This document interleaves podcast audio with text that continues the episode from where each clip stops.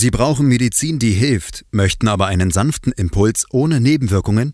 Homöopathie Original DHU steht für ganzheitlich wirksame und verträgliche Produkte mit der Kraft der Natur. Ob bei grippalem Infekt, Reiseübelkeit, Verdauungsbeschwerden oder der ersten Hilfe bei Sport und Spiel. Zum Beispiel mit Arzneipflanzen aus eigenem kontrolliert ökologischem Anbau und viel Handarbeit entstehen die einzigartigen Globuli der DHU, wie Arnica, Belladonna oder Nux vomica. Wenn es um die Gesundheit der gesamten Familie geht, vertrauen Millionen Menschen Homöopathie Original DHU. Zu Risiken und Nebenwirkungen lesen Sie die Packungsbeilage und fragen Sie Ihren Arzt oder Apotheker. Vita Talk. Fühlen, hören, verstehen. Der Podcast rund um Vitalität und Gesundheit von praxisvita.de. Mit Antje Radünz.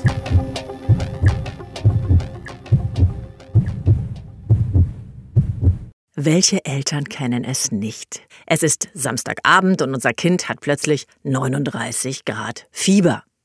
Soll man in solch einem Fall sofort mit dem kleinen Patienten zur Ambulanz ins Krankenhaus fahren oder lieber abwarten und am Montag zum vertrauten Kinderarzt gehen? Heute fragen wir mal nicht den Arzt oder Apotheker. Heute darf ich Ihnen den Bericht einer Krankenschwester und Mutter verlesen, die uns Eltern mitnimmt in den Alltag in der Notaufnahme. Wenn sich zu Beginn meines Dienstes die Türe zur Notaufnahme öffnet, blicke ich, wie immer, in einen überfüllten Wartebereich mit schnupfenden, hustenden und spielenden Kindern. Mit meiner Tasche unter dem Arm werde ich schon von vielen Blicken fixiert. Ich sehe Mütter, die sich bereits zu Grüppchen zusammenstellen und lauthals schimpfen, wie lange sie schon warten. Rechts im Spielbereich sehe ich einige Kinder fröhlich singen und spielen und frage mich, was für ein Notfall sie hierher führt. Links sehe ich einen blassen Achtjährigen und ich schaffe es gerade noch rechtzeitig, ihm einen Mülleimer hinzuhalten, indem er sich entleert. Seine Mutter, sichtlich besorgt und überfordert, erzählt mir von Erbrechen und Durchfall seit heute. Und ich überlege ernsthaft, die Mutter darauf hinzuweisen, mit ihrem Sohn doch lieber nach Hause zu fahren, ihn ins Bett zu stecken, damit er in Ruhe seinen Virus auskurieren kann. Jedoch weiß ich auch, dass solch eine Empfehlung auch nach hinten losgehen kann und der Ruf der Klinik und unser Personal daran zu tragen haben. Ich bringe dem Jungen also ein kaltes Glas Wasser und bitte, dass er dieses löffelchenweise zu sich nehmen soll. Neben dem Jungen sehe ich ein fünfjähriges Mädchen fröhlich malen. Ach, da sitzt eine Zecke am Hals. Ich frage mich, ob es nicht risikoärmer gewesen wäre, hätte die Mutter die Zecke zu Hause entfernt. So sitzt sie eventuell drei Stunden im Wartebereich und die Zecke hat noch mehr Zeit, sich ihren Bakterien zu entledigen. Und hoffentlich komme ich morgen rechtzeitig, um genau diesem Mädchen den Mülleimer zu reichen. Mit meiner Tasche unter dem Arm auf dem Weg ins Dienstzimmer werde ich von den nächsten Eltern beschlagnahmt, die wissen wollen, wie viele Patienten vorher noch dran sind. Ich schaue schnell in den Computer und teile der Mutter mit, dass noch zwei vor ihr dran sind, ich aber trotzdem nicht die Wartezeit mitteilen kann, da wir eine Notfallambulanz sind. Die Mutter ist trotzdem vorerst beruhigt. Zu diesem Zeitpunkt wusste ich ja noch nicht, dass im Schockraum gerade ein zweijähriger Junge reanimiert wird. Angekommen im Dienstzimmer sehe ich eine volle Kanne mit kaltem Kaffee, ein angebissenes Brötchen sowie Gummibärchen. Nun trete ich meinen Dienst an und bekomme eine kurze Übergabe. An der Anmeldung hat sich eine Schlange gebildet.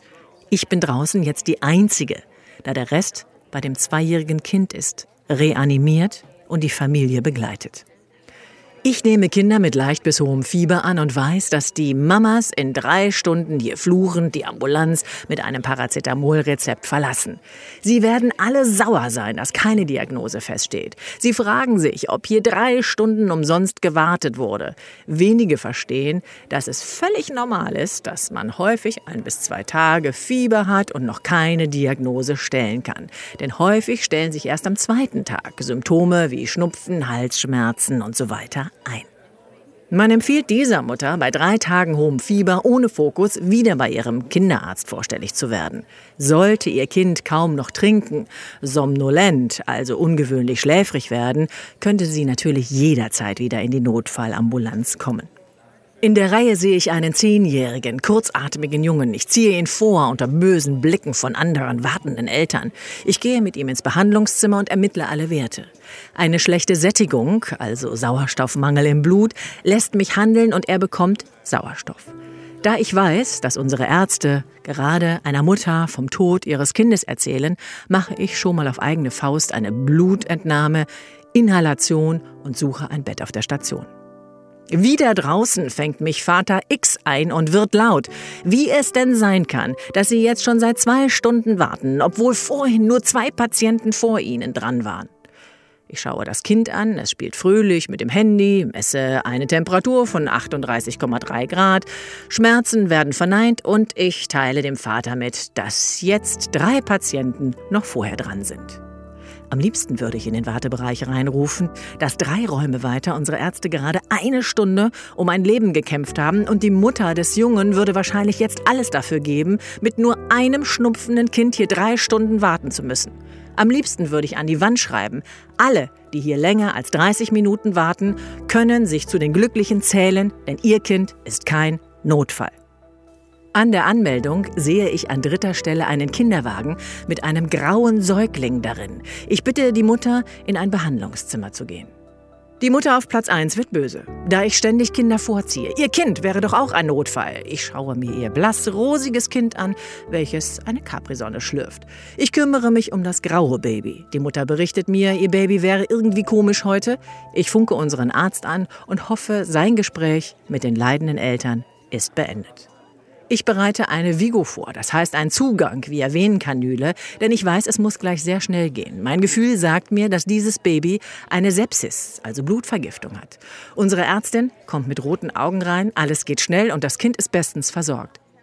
Wieder draußen wird unsere Ärztin von Mutter X angeschrien. Sie solle doch endlich ihre Arbeit machen, man würde hier die ganze Zeit keinen Arzt sehen. Unsere Ärztin wird unfreundlich und sagt leider das, was ich denke. Ihr Kind ist kein Notfall.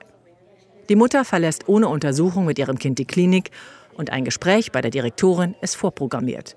Unsere Ärztin hat nun Zeit für den Asthmatiker. Der Assistenzarzt schickt den achtjährigen Jungen mit Magen-Darm-Beschwerden und einem Womex-Rezept nach Hause. Zu müde, um dem Vater zu erklären, dass er sein Kind lieber brechen lassen soll. Denn jede Unterdrückung mit Womex verlängert nur den Zustand. Mein Piepser geht. Zwei Rettungswagen kommen. Zwei Schockräume werden vorbereitet. Der erste Rettungswagen wurde wegen Fieber gerufen. Ich schaue mir dieses Kind an, es ist nicht nackensteif und entscheide mich dazu, dass es draußen mit den anderen fiebernden Kindern warten kann.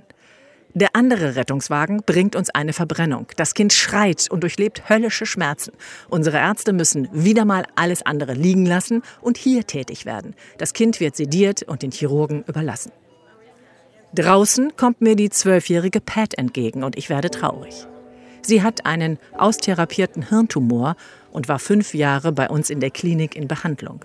Ich weiß, sie kommt, weil ihre Schmerzen jetzt unerträglich sind und sie nun ihren letzten Weg bei uns in der Klinik gehen wird.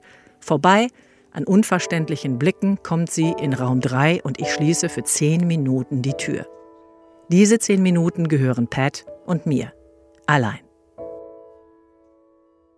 Danach sehe ich an der Anmeldung eine Mutter mit einem fünf Wochen alten Säugling. Sie ist verzweifelt, ihr Baby schreit seit Tagen, sie ist müde. Ich habe Mitleid und nehme mir die Zeit, der Mutter ein paar gute Tipps zu geben und zeige ihr, wie sie ihr Baby richtig ins Tragetuch packt. Leider hat sie keine Hebamme mehr bekommen, deren Arbeit in der Nachsorge so wichtig und wertvoll ist. Das Baby wird untersucht und ist gesund.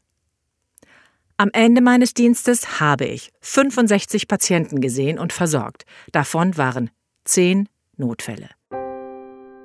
Mit meinem kleinen Einblick will ich keine Mutter, keinen Vater davon abhalten, in die Klinik zu fahren. Aber bevor ihr in die Klinik fahrt, überlegt euch, ob euer Kind wirklich sehr krank ist und sofortiger Behandlung bedarf. Vielleicht kann ich meinem Kind bei Halsschmerzen auch erstmal anderweitig helfen. Und Montag den Kinderarzt kontaktieren.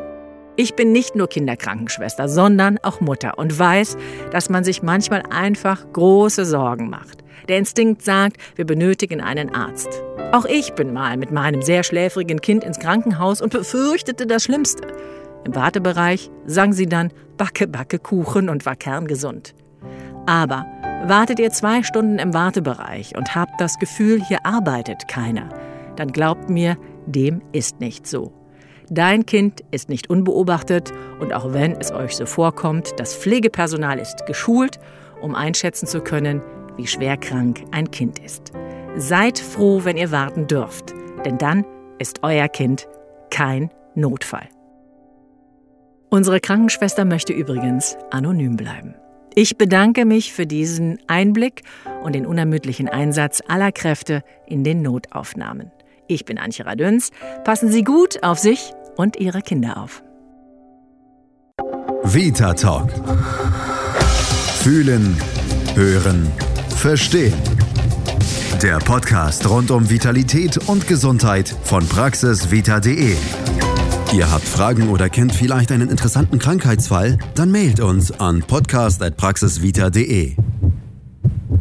Wenn es um die Gesundheit der gesamten Familie geht, vertrauen auch Sie Homöopathie Original DHU. Mit Arzneipflanzen aus eigenem kontrolliert ökologischem Anbau und viel Handarbeit. Zu Risiken und Nebenwirkungen lesen Sie die Packungsbeilage und fragen Sie Ihren Arzt oder Apotheker.